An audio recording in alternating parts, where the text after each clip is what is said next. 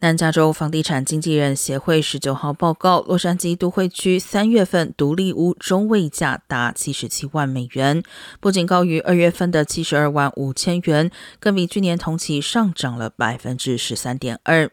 呈现三月中位价为一百三十万五千元，高于二月的一百二十六万元，和去年同期相比也上涨百分之二十七点三。